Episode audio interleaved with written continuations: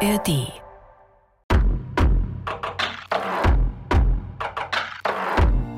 Es ist so krass. In weniger als sieben Tagen starten wir unsere Bikepacking-Tour nach Paris.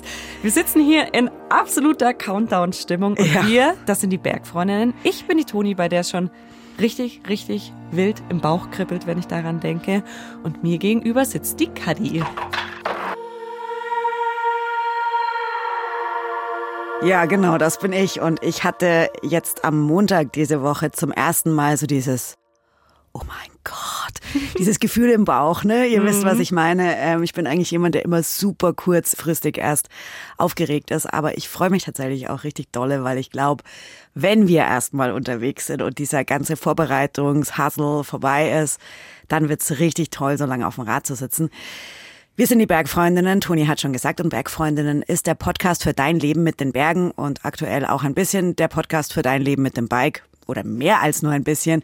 Und die meisten von euch wissen es schon, aber für alle NeuhörerInnen, den Bergfreundinnen Podcast gibt's immer Donnerstag in der ARD Audiothek und überall, wo es Podcasts gibt. Und wenn ihr euch jetzt denkt, hoppla, da müsste doch eigentlich noch eine dabei sein, dann habt ihr recht, denn die Kati, die ist heute nicht dabei, die musste nämlich vor unserem großen Radeltrip für die Arbeit nochmal nach Berlin und hat uns eine Sprachnachricht geschickt. Hi, hier ist auch die Kati. Ich kann heute leider nicht mit im Studio mit dabei sein, weil ich vor unserer großen Fahrradtour nochmal nach Berlin musste, um in meinem anderen Job noch ein paar Dinge zu klären und eine schöne Übergabe zu machen, weil ich ja dann doch echt lang auf dem Rad unterwegs bin. Ich freue mich aber schon sehr, sehr, sehr, wenn wir mal wieder zusammen vor dem Mikrofon sitzen. Und natürlich freue ich mich noch mehr. Ich habe auch ein bisschen Angst, wenn wir dann bald schon auf unseren Rädern sitzen und Richtung Paris düsen. Düsen, vor allem Düsen, Düsen. ja. Düsen macht mir Angst. Fürs Düsen brauchen wir ja ein bisschen Energie und das ist eigentlich die perfekte Überleitung. Mensch, Toni. Um was geht's hier heute eigentlich? Ja, das musst du sagen, ist deine Folge. Naja, also aktuell beschäftigen wir uns hier im Podcast ja mit allen Themen, mit denen ihr euch auch beschäftigen solltet oder könnt. Es ist empfehlenswert, bevor ihr in ein Bikepacking-Abenteuer startet. Zum Beispiel eben die Routenplanung, haben wir schon gemacht, das Training und heute geht's um die Verpflegung und die Ernährung. Ganz genau. Vielen Dank, Katharina. Das ist nämlich ein sau, sau, sau wichtiges Thema und das habe ich jetzt selber in unserer Trainingsphase gemerkt. Ähm, Kadi und ich sind ja einmal eine etwas längere Tour von München nach länger. Bamberg gefahren und da hat meine Sportuhr tatsächlich einen Verbrauch in dieser Aktivität, also ohne meinen Ruheverbrauch von 4200 Kilokalorien angezeigt, was für mich einfach eine unfassbar riesige Zahl ist, wo ich gar nicht weiß, was ich eigentlich alles essen muss, um das überhaupt wieder reinzubringen. Weißt du noch, was das bei dir war? Ja, bei mir waren es 4100 irgendwas. Ich bin ja ein bisschen älter, vielleicht habe ich deswegen weniger verbraucht. Ich darf nur drei Pizzen essen danach und nicht vier.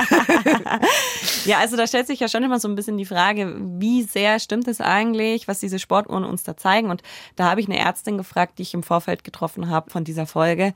Und die hat gesagt, also genau stimmt es natürlich nicht, weil das ist viel komplexer als diese Berechnung, als dass das unsere Uhren da ähm, für uns berechnen können, indem sie einfach nur an unserer Hand hängen. Aber es ist tatsächlich gar nicht so ein schlechter Richtwert, der dir einfach sagt, okay, du hast wirklich viel geleistet, ist was. Und deswegen ist es auch bei den Profis natürlich ein riesiges Thema. Ne? Die fahren ja nicht nur einmal von München nach Bamberg, so wie wir, sondern die machen sowas vielleicht im Training dreimal die Woche. Ich übertreibe bewusst. Und deshalb habe ich auch zwei altbekannte Expertinnen in die Folge geholt. Altbekannt, wer schon die anderen Vorbereitungsfolgen gehört hat. Einmal Lisa Brennauer, Ex-Rennradprofi und Trainerin und Lea Feder, Ex-Leistungssportlerin, angehende Ärztin und auch Trainerin. Und mit ihnen habe ich geklärt, worauf man vor so einer Reise oder vor einer Tagesetappe oder einem Training währenddessen und auch danach achten muss, damit man es überhaupt durchhält und auch der Mann mit dem Hammer einen nicht erwischt. Das ist definitiv ein Mann. Du hast es gerade schon gehört, beim Radfahren verbrennen wir eine ganze Menge Kalorien. So ein professioneller Tour de France-Fahrer hat bei einer Bergetappe schon mal einen Bedarf von 8000 Kilokalorien am Tag. Nur damit du dir das vorstellen kannst, das sind ungefähr 16 Tafeln Vollmilchschokolade. Und auch wenn wir auf unserem Bikepacking-Abenteuer nicht jeden Tag eine Tour de France-Etappe fahren, unser Körper ist da einer echt hohen Belastung ausgesetzt. Und hohe Belastung bedeutet Energie, Energie, Energie. Beziehungsweise im Umkehrschluss Essen, Essen, Essen. Was mit dem Essen passiert, sobald wir Sport machen, haben unsere SWR-KollegInnen von Sport erklärt in der Folge So funktioniert der Energieverbrauch im Radsport kurz und knapp zusammengefasst. Blicken wir mal in den Körper hinein. Die Nahrung rutscht in den Magen, von dort weiter in den Dünndarm. Der Zucker oder die Glucose in den Kohlehydraten regt das körpereigene Hormon Insulin an. Das hilft, die Glucose vom Blut in die Muskelzellen zu schaffen. Die bekommen so die dringend benötigte Energie. Im Zusammenhang mit Nahrung und Energiezufuhr wird oft von Kilojoule oder Kilokalorien gesprochen. Deshalb will ich dazu auch kurz etwas sagen. Das sind die Einheiten, mit denen unter anderem der Energiegehalt bzw. der Brennwert von Lebensmitteln angegeben wird. Also die Energie, die in unserem Organismus frei wird, wenn wir Nährstoffe verdauen. Du kennst die Angaben vielleicht von der Rückseite irgendwelcher Lebensmittel. Eine Kilokalorie, abgekürzt mit KCAL, entspricht ungefähr 4,2 Kilojoule, abgekürzt mit KJ. Tatsächlich sind Kilokalorien offiziell die veraltete Maßeinheit. Trotzdem wird sie gerade von Laien wie mir und dir noch oft verwendet. So viel zu Physik, zurück zur Ernährung. Denn wir müssen beim Radfahren auch darauf achten, welche Nährstoffe in den Lebensmitteln sind, die wir uns vor, während und nach dem Training reinwerfen. Die drei wichtigsten sind Proteine, gute Fette und Kohlenhydrate, erklärt die Trainerin und angehende Ärztin Lea Feder. Je nach Körpergewicht brauchen wir eine gewisse Menge Protein. Das ist schon mal so eine Basis, weil ohne Proteine können wir nicht gut regenerieren. Da kann sich der Muskel nicht neu bilden, das Immunsystem leidet und so weiter. Und es ist gar nicht mal so einfach, das zu schaffen, genug Proteine zu essen. Und so eine Faustregel ist bei uns immer 1,5 bis 1,8 Gramm pro Kilogramm Körpergewicht pro Tag. Das kann man sich mal ausrechnen. Das, also für eine 60 Kilogramm Frau wäre das jetzt zum Beispiel irgendwas um die 100 Gramm pro Tag Protein. Und äh, wenn man überlegt, so ein Proteinshake hat in der Regel so 20 Gramm, dann wird schon klar, dass das gar nicht so easy ist. Wenn man jetzt äh, in der Alltagsernährung gar nicht darauf achtet, das zufällig zu kriegen, ist unwahrscheinlich. Also das ist mal so die Basis. Proteinreiche Lebensmittel sind zum Beispiel Eier und Milchprodukte. Geflügel, Hülsenfrüchte wie Bohnen, Kichererbsen oder Linsen und Sojaprodukte wie Tofu. Du merkst also, egal ob du dich vegetarisch, vegan oder mit Mischkost ernährst, Proteinquellen gibt's viele. Dann kommt als zweites tatsächlich Fett, weil Fett ist extrem wichtig für Frauen, für die Hormonsynthese und so weiter. Und auch um die Kohlenhydrate, die jetzt auch gleich noch dazu kommen, langsamer aufzunehmen um nicht den ganzen Tag lang Blutzucker Achterbahn zu fahren, also starke Blutzuckeranstiege zu haben und dann wieder in Unterzucker zu kommen, sondern um dann eine Konstanz reinzukriegen. Fett ist aber nicht gleich Fett. Grob unterscheidet man zwischen den ungesättigten und den gesättigten Fettsäuren. Ungesättigte Fettsäuren sind zum Beispiel in Olivenöl, Avocados oder Nüssen. Gesättigte Fettsäuren stecken oft in tierischen Lebensmitteln wie Fleisch oder Milchprodukten. Tatsächlich sind beide für unseren Körper wichtig. Aber du solltest darauf achten, mehr ungesättigte Fettsäuren zu dir zu nehmen. ErnährungswissenschaftlerInnen empfehlen ein Verhältnis von 2 zu 1. Also doppelt so viele ungesättigte als gesättigte Fettsäuren. Und dann kommen eben die Kohlenhydrate dazu. Also Kohlenhydrate sind aus meiner Sicht unerlässlich, auch in jeder Mahlzeit. Also ich würde niemandem empfehlen, die wegzulassen. Zum einen, weil wir durch die konstante Kohlenhydratverpflegung eben Stresslevel reduzieren können. Je konstanter unser Blutzuckerspiegel über den Tag hinweg ist, desto ausgeglichener sind wir, desto besser funktioniert unser Zyklus, desto besser regenerieren wir, desto besser können wir nachts schlafen und so weiter. Das hat immens positive Effekte. Gute Kohlenhydratquellen sind Vollkornprodukte, Nudeln und Reis. Sobald wir diese Kohlenhydrate essen, werden sie als Glykogen in unseren Muskelzellen und in unserer Leber gespeichert. Und genau auf diese Speicher greift unser Körper dann zurück, wenn wir uns bewegen. Und wenn wir uns mehr bewegen als im normalen Alltag, wie zum Beispiel beim Radfahren, sind die Speicher ziemlich schnell leer. Ein simples Beispiel einer Mahlzeit, die auch Kochfaulis wie ich hinbekommen und die alle drei Bereiche, also Proteine, Fette und Kohlenhydrate abdeckt, ist Ofengemüse mit ein bisschen Quark, mit Ei zum Beispiel noch dabei. Das sind so Sachen, die sind super, super einfach zu machen. Und dann hat man im Endeffekt über das Ei und den Quark Proteine, man kann auch einen Fisch dazu essen, über das Gemüse Ballaststoffe, wenn man ein bisschen Gemüsesorten nimmt, mit zum Beispiel Kartoffeln mit Kohlenhydraten drin, hat man auch direkt eine Kohlenhydratquelle und über das Olivenöl hat man eine gute Fettquelle oder eben noch einen Salat vorweg mit Olivenöl. Ja, das sind gute Quellen. Die Ballaststoffe, die Lea Feder eben erwähnt hat, bringen uns zwar für den nächsten Anstieg keine Energie. Sie unterstützen aber unseren Körper dabei, Kohlenhydrate langsamer aufzunehmen. Und sie sind super gut für unsere Darmflora. Und sind wir mal ehrlich, ein guter und zuverlässiger Stuhlgang auf so einer langen Tour kann schon eine ziemlich große Rolle in Sachen Wohlempfinden spielen. Klogeschichten beiseite, bringen wir doch mal ein bisschen Struktur in das Ganze hier rein und fangen von vorne an. Nämlich bei der Ernährung und Verpflegung vor dem Training oder einer Tagesetappe. Stellen wir uns einfach mal vor, wir sitzen am Frühstückstisch und wollen gleich zu einer Tagesetappe aufbrechen. Lisa, was hast du denn damals als Rennradprofi zum Frühstück gegessen? Ich habe mir am Trainingstag schon überlegt, ja, was mache ich heute? Habe ich heute ein intensives Training oder fahre ich heute jetzt nur eine Grundlageneinheit und habe dann beim Frühstück schon ein bisschen angefangen, entweder eben mein Müsli mit was Obst und Nüssen zu essen, zum Beispiel für meine Intervalleinheit später. Oder ob ich vielleicht doch nur in zwei Scheiben Vollkornbrot esse. Ich liebe halt Marmelade, ne?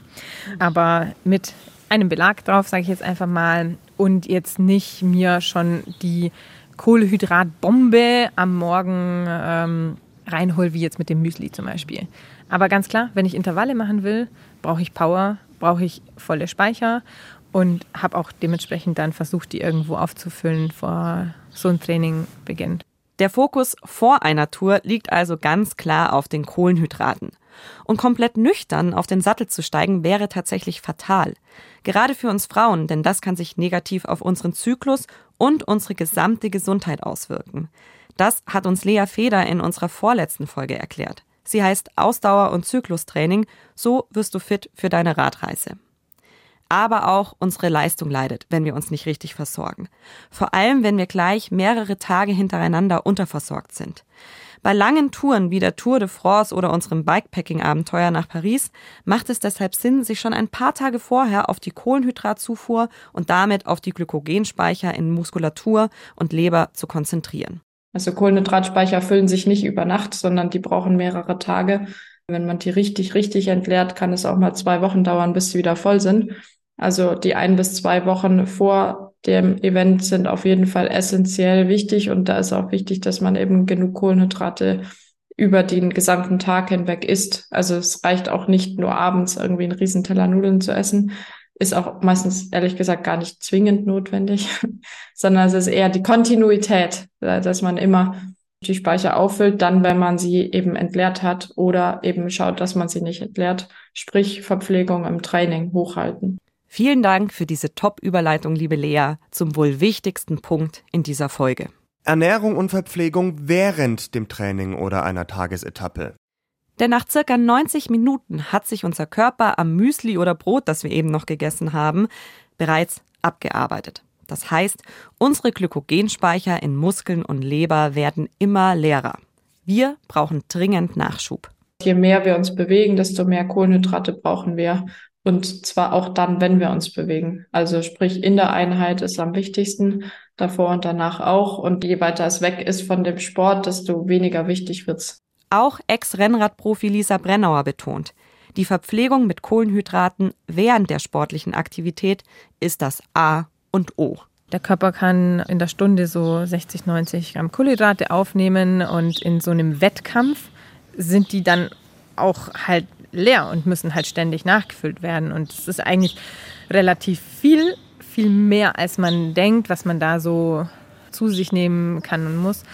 Und das würde ich dir aber schon empfehlen, dass du auch über den Tag hinweg dann während ähm, dem Training und dann auch während eurer Tour immer wieder, ja, Banane, Riegel, probier ein bisschen aus, was dir schmeckt, was dir gut tut, was du auch gut verträgst. Das die Speicher auf jeden Fall nicht leer werden, weil das ist ein total blödes Gefühl auf dem Rad, das man gar nicht haben will und auch für den nächsten Tag eigentlich schon eine Riesenbremse. Dieses blöde Gefühl, von dem Lisa da spricht, nennt man auch den Hungerast. Und der fühlt sich so an. Da fühlt man sich so ein bisschen zittrig und einfach auch richtig leer, weil man ist auch leer. Aber was passiert da in unserem Körper? Nun ja, die Kohlenhydratreserven in unseren Muskelzellen und in der Leber sind aufgebraucht. Deshalb fängt unser Körper an, unserem Blut Glucose zu entziehen. Die Folge, unser Blutzuckerspiegel fällt schlagartig unter einen kritischen Wert. Wir fühlen uns richtig mies, uns wird schwindelig, wir fühlen uns kraftlos und vielen wird auch richtig schlecht. Und kein Scherz, dieser Hungerast ist echt ein Ding. Es ist schon oft vorgekommen, dass bei wichtigen Rennen Profisportler dadurch ihren Sieg vergeigt haben, weil sie einfach nicht geschafft haben, rechtzeitig genug Energie in ihren Körper nachzuschieben. Von einem berühmten Fall erzählen unsere Kolleginnen von Sport erklärt. Bestes Beispiel 1998. Jan Ulrich im gelben Trikot auf dem Weg zum Col du Galibier. Der Hungerast schlägt zu. Es kommt, wie die Radprofis sagen, der Mann mit dem Hammer. Das heißt, die Energiereserven sind verbraucht. Das Essen jetzt kommt zu spät. Ulrich verliert an diesem Tag neun Minuten und die Tour. Ähnlich Chris Froome in Alpe d'Huez 2013. Es ist nicht immer so einfach, die richtige Zeit zum Essen zu finden. Wir sind hier zwar nicht bei der Tour de France. Der Hungerast kann uns FreizeitsportlerInnen aber auch erwischen. Um ihn zu vermeiden, solltest du unterwegs konsequent und kontinuierlich Energie in kleinen Mengen nachladen. Denn auch unser Körper kann pro Stunde nur eine begrenzte Menge an Kohlenhydraten aufnehmen und verarbeiten. Meine persönliche Faustregel, ich esse alle 30 Kilometer bzw. jede Stunde eine Kleinigkeit. Einen Riegel oder eine Banane, Hauptsache, es passt in mein Radtrikot und ist nahrhaft. Bei passionierten Marathonläuferinnen wie Bergfreundin Kati oder Profisportlerinnen wie Lisa Brennauer stehen auch Energiegels, die ich persönlich ein bisschen gewöhnungsbedürftig finde, hoch im Kurs. Denn im Wettkampf selber hatte ich ein Problem, so lang auf was rumzukauen, gleichzeitig noch voll atmen, weil irgendwie am Limit. Da fiel es mir mit den Gels tatsächlich viel leichter. Aber ja, für so eine Tour würde ich schon darauf achten, dass man sich was Festes mitnimmt und dann auch eben nicht nur Riegel, sondern schaut, ob kann ich auch mal was anderes mitnehmen. Und weil eben Riegel, Gel und Banane auf Dauer ziemlich langweilig sind, habe ich die Bergfreundinnen-Community nach ihren Radsnack-Favoriten auf Bikepacking-Touren gefragt. Fangen wir mal bei Kadi an. Hello, da ist die Kadi von den Bergfreundinnen und ich habe insgesamt drei Snack-Tipps fürs Biken. Mein erster Tipp ist leider umwelttechnisch ein bisschen problematisch, aber das sind diese Unterwegssnacks ja leider häufiger. Es sind nämlich Quetschis, also diese ja kleinen Packungen mit mm, Obstmus drin, die man Kindern auch gibt. Die gibt's in Bio und in ohne Zucker und sie sind eben, sie flutschen einfach gut. Die funktionieren für mich top. Huh, liebe Bergfreundinnen, auf meinen Touren bin ich ein Riesenfan von vorgekochten Kartoffeln. Das geht nämlich schnell und am besten finde ich die kleinen mit Schale noch drumrum. In der Luxusvariante dann noch mit gesalzenem Quark dazu. Das liefert ein bisschen Kohlenhydrate und Eiweiß und gibt sofort neue Power. Hallo liebe Bergfreundinnen, jetzt bin ich nochmal, die Martina. Der größte Tipp aller Zeiten, der mich schon für manchen Tag gerettet hat, ist Eiskaffee der ist nämlich gerade an heißen Sommertagen super erfrischend mit Koffein und Zucker und kalt und lecker. Dann mein zweiter Tipp sind Gummibärchen. Und bei Gummibärchen gibt es ja durchaus mittlerweile auch welche von Sportnahrungsmittelherstellern, die dann mit irgendeiner Funktion versetzt sind, wo man sich dann einreden kann, dass es ein bisschen mehr bringt als Standard. Gummibärchen und die kann man einfach gut aus der Tasche rausnecken, funktioniert ebenfalls top. Hallo liebe Bergfreundinnen, hier ist nochmal die Carla. Ich bin beim Radfahren echt total der Gourmet. Ich mag eigentlich eher wirklich so richtiges Essen. Hoch im Kurs sind bei mir aber auch Nüsse. Ich muss aber auch sagen, dass zum Beispiel sowas wie Bananenbrot, irgendwas, was wirklich jetzt nicht zu bröselig ist, sondern relativ gehaltvoll, aber auch nicht zu süß, das hat bei mir auf den Radtouren immer am meisten gebracht. Mein Lieblingssnack für Radtouren sind richtig deftige Schokoriegel. Also die richtig großen, die sicherlich tausende von Kalorien haben, schön mit Schokolade überzogen sind, idealerweise noch Karamell, Nüsse, Knusperelemente, Kekse drin haben. Das ist mein Lieblingssnack auf dem Rad. Was ich zum Beispiel früher, als ich wirklich sehr, sehr viel gefahren bin, auch manchmal zur Abwechslung gemacht habe, waren so selbstgemachte Pfannkuchen mit Nussmus in Alufolie. Was wir öfter auch gemacht haben, waren Rice Cakes. Kann man auch selber machen. Am besten funktioniert mit Sushi-Reis. Da hält es besser zusammen. Mit ein bisschen Kokosmilch und was auch immer man mag an Früchten kann man damit reinmachen. Das aufkochen und ja, über Nacht am besten auf dem Backblech kalt werden lassen und erharten lassen. Und dann kann man die so schneiden und in eine Alufolie oder in so ein Papier einwickeln und mitnehmen. Und mein absoluter Geheimtipp ist aber, finde ich, eigentlich Nummer drei. Da bin ich so ein bisschen drauf gekommen, weil ich mir so angeguckt habe, was die Profis so essen am Abend vorher und so weiter. Und da ist Reis ein großes Ding. Und das sind diese kleinen Reisecken. Onigiri heißen sie, glaube ich, offiziell. Also so Reis in so Algenblättern eingewickelt und dann auch nochmal mit Plastik umwickelt. Das ist auch super, weil der Reis ist eher so ein bisschen, ja, ein bisschen feuchter, ist schön matschig. Auch der flutscht einfach super gut bei mir runter und Reis ist halt einfach ein bombiger Kohlenhydratlieferant. Das waren meine Tipps. Viel Spaß beim Ausprobieren. Tschüss. Was wir bei all dem Rumgesnacke nicht vergessen dürfen, ist natürlich trinken. Und eigentlich müssen wir jetzt noch mal kurz ein paar Tage zurückreisen, wenn wir es so, wie Lisa Brennauer empfiehlt, machen wollen. Was ich wirklich empfehlen kann, ist, die Tage vorher schon auf genügend Flüssigkeitszufuhr zu achten. Also wirklich mal mindestens die drei Tage davor zu schauen, dass man wirklich ausreichend trinkt und das auch immer wieder sich ins Gedächtnis zu rufen und umzusetzen. Dann hat man die super Ausgangssituation für so eine Tour für die ersten Tage, wo man das natürlich weiter beibehalten muss. Aber dann hat man schon sehr viel richtig gemacht, einfach auf dem Weg zum Start. Unterwegs gilt dann beim Trinken genau das gleiche wie beim Essen. Mach es konsequent und kontinuierlich. Und bitte warte nicht erst auf dein Durstgefühl, sondern trinke schon davor. Ein Richtwert sind mindestens 500 Milliliter pro Stunde. Und was Lisa Brennauer auch noch in Sachen Flüssigkeit betont, ich würde schon schauen, dass du vielleicht auch in deine Trinkflasche nicht nur Wasser reinmachst, sondern ein isotonisches Getränk, wo ja auch viel man wieder in den Körper zurückführen kann. Und ähm, wenn es auch gerade warm ist, natürlich enorm wichtig. Da man schwitzt viel, man verliert viel Flüssigkeit. Essen, trinken, essen, trinken, essen, trinken.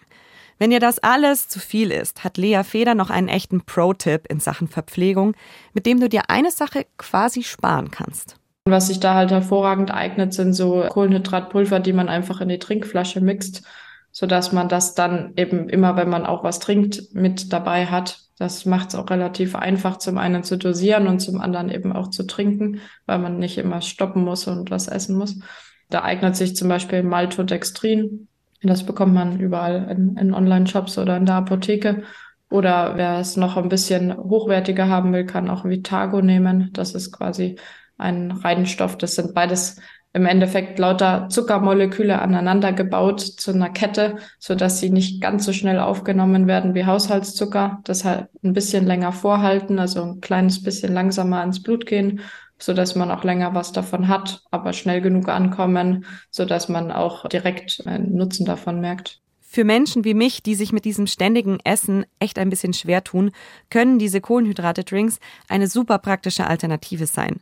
Und hey Leute, ich find's wirklich krass, wie viele Möglichkeiten wir mittlerweile haben, um uns unterwegs auf dem Rad so optimal wie nur möglich zu versorgen. Vor ein paar Jahrzehnten sah das bei der Tour de France auch noch ganz anders aus, wie die SWR-KollegInnen von Sport erklärt herausgefunden haben. Achtung, ein kleiner historischer Exkurs. Das waren noch Zeiten. François Faber, Toursieger des Jahres 1909, hatte seine eigene Art der Verpflegung. Faber wurde auch der Koloss von Colombe genannt, bei fast 90 Kilo und knappen 1,80 Meter Größe. In seinem Tour-Tornister hatte er für jede Etappe dabei neun Koteletts und drei Liter Rotwein. Jeder war damals auf sich alleine gestellt. Gangschaltungen gab es noch keine. Die Etappen gingen manchmal über 400 Kilometer und zogen sich vom frühen bis in den späten Abend. Auch in späteren Zeiten wurde eher unbekümmert gegessen und getrunken. Noch in den 60er Jahren hielten die Fahrer auch mal an, um in einer Kneipe ein Bier zu trinken. Ob Eddie Merckx schon wusste, was ein Elektrolytgetränk ist? Sind wir mal ehrlich, es ist ja gut, dass wir mittlerweile wissen, dass uns drei Liter Rotwein in Sachen Regeneration und vor allem Fahrvermögen nicht besonders gut stehen. Aber es ist ja auch vollkommen in Ordnung, wenn wir als FreizeitsportlerInnen das in unsere Trikottaschen und Snackbeutel am Lenker packen, was uns gut schmeckt und was wir gut vertragen. Und wenn alle Stricke reißen und der Notfallmüsli-Riegel auf einmal nicht mehr aufzufinden ist, mit einem Schokoriegel von der Tanke oder einem Stück Kuchen vom Bäcker kommt man auch ans Ziel. Und apropos Ziel, sobald du da angekommen bist, kannst du auch noch ein paar Dinge beachten. Nämlich bei der Ernährung und Verpflegung nach dem Training oder einer Tagesetappe. Konkret geht es jetzt nämlich darum, unsere Muskeln und unseren Körper zu erholen und auf den nächsten Tag vorzubereiten. Und das geht laut Lea Feder so. Ich bin ein sehr großer Freund davon, die Regeneration zu unterstützen und äh, eben vor allem zu gucken, dass man genug Proteine hat. Das ist oftmals Mangelware bei, bei den meisten Menschen, wenn man so die Ernährungsprotokolle anschaut. Das kann man zum Beispiel schaffen über einen Quark-Shake mit ein paar Beeren. Man kann aber natürlich auch auf Proteinpulver zum Beispiel oder ja, andere Quellen quasi zurückgreifen. Und was man auch immer machen kann, ist, wenn man intensiv trainiert hat, sind schnell verfügbare Kohlenhydrate. Einfach entweder Obst jetzt im Sommer, ein Smoothie oder so, oder man kann sich auch bestimmte Recovery Shakes kaufen, wo das dann quasi zugemischt ist. Oder man isst halt was, ja. Tatsächlich ist es für unsere Körper am besten, wenn wir wirklich direkt nach der Belastung was essen. Mit Proteinen und ein wenig Kohlenhydraten. So wie Ex-Rennradprofi Lisa Brennauer. Nach dem Training war es bei mir so, dass ich eigentlich immer die Routine hatte. Ich habe ich habe tatsächlich eine Handvoll Gummibären meistens gegessen, um die Glukosespeicher aufzufüllen. Habe dann ähm, einen Proteinshake mir gemacht und hatte dann erst mal kurz Zeit, mich zu duschen, fertig zu machen, bevor man in so einen riesen Heißhunger halt verfällt. Und da funktioniert halt so ein Shake eigentlich ganz gut. Ehrlich gesagt glaube ich nicht, dass wir Bergfreundinnen noch Platz in unseren Radtaschen für einen Shaker haben. Aber das ist auch nicht so wild. Unterwegs muss die Dusche dann halt einfach ein bisschen warten und wir machen es so, wie Lea es eben noch empfohlen hat. Bei Ankunft am Zielort essen wir einfach direkt was. Genauso wie morgens, bevor wir losfahren und auf unseren Gravelbikes unterwegs. Ja, ich liebe die Snack-Tipps zu malen, ja. ehrlicherweise. Ich auch. Aber ich bin eher Fraktion Kartoffel als Fraktion Eiskaffee. Echt? Ich habe ja beim Eiskaffee, also man muss natürlich sagen, das ist jetzt vielleicht rein, ich glaube, eine Ernährungswissenschaftlerin würde sagen, weiß jetzt nicht, ob der Eiskaffee so, mit dem, so smart mit dem, ist. Mit dem Zucker und ja. so. Aber das, wir müssen das ja bei einer Bikepacking-Tour nicht so super ernst nehmen wie jetzt die Profis. Aber deswegen fand ich diesen Eiskaffee eigentlich ziemlich geil, weil ich mir dachte, ja klar, Zucker, Milch, Koffein. Alles das knallt dich die letzten 30 Kilometer wahrscheinlich komplett nach vorne.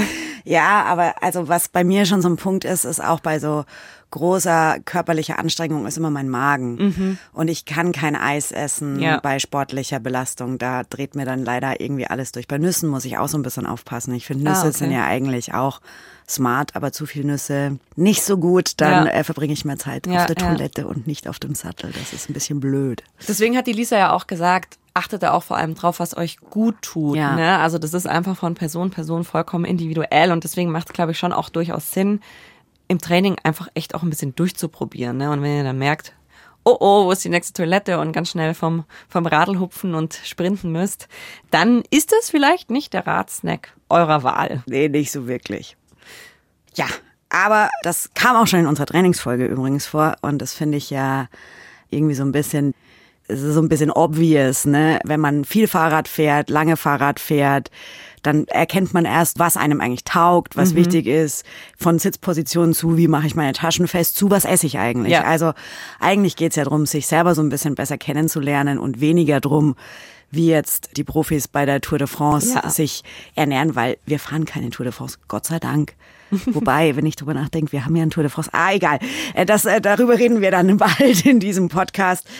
Ja. Ja, es ist eigentlich nämlich super simpel. Also, ich weiß schon, wir machen jetzt diese Vorbereitungsfolgen, aber ich denke mir nach jeder Folge, nachdem ich es gehört habe, aha, aha, aha, interessant und dann, ach, eigentlich ist es gar nicht so schwer, nämlich fahr einfach im Vorfeld, mach ein bisschen Stabilübungen vorher und iss einfach Ja, was. und trink. Ja, iss und trink einfach was. Ja, das ist ja auch das Schöne. Also ich will überhaupt gar nicht unsere Folgen schlecht machen, weil ich glaube, man kann daraus Nein. immer noch super viel mitnehmen.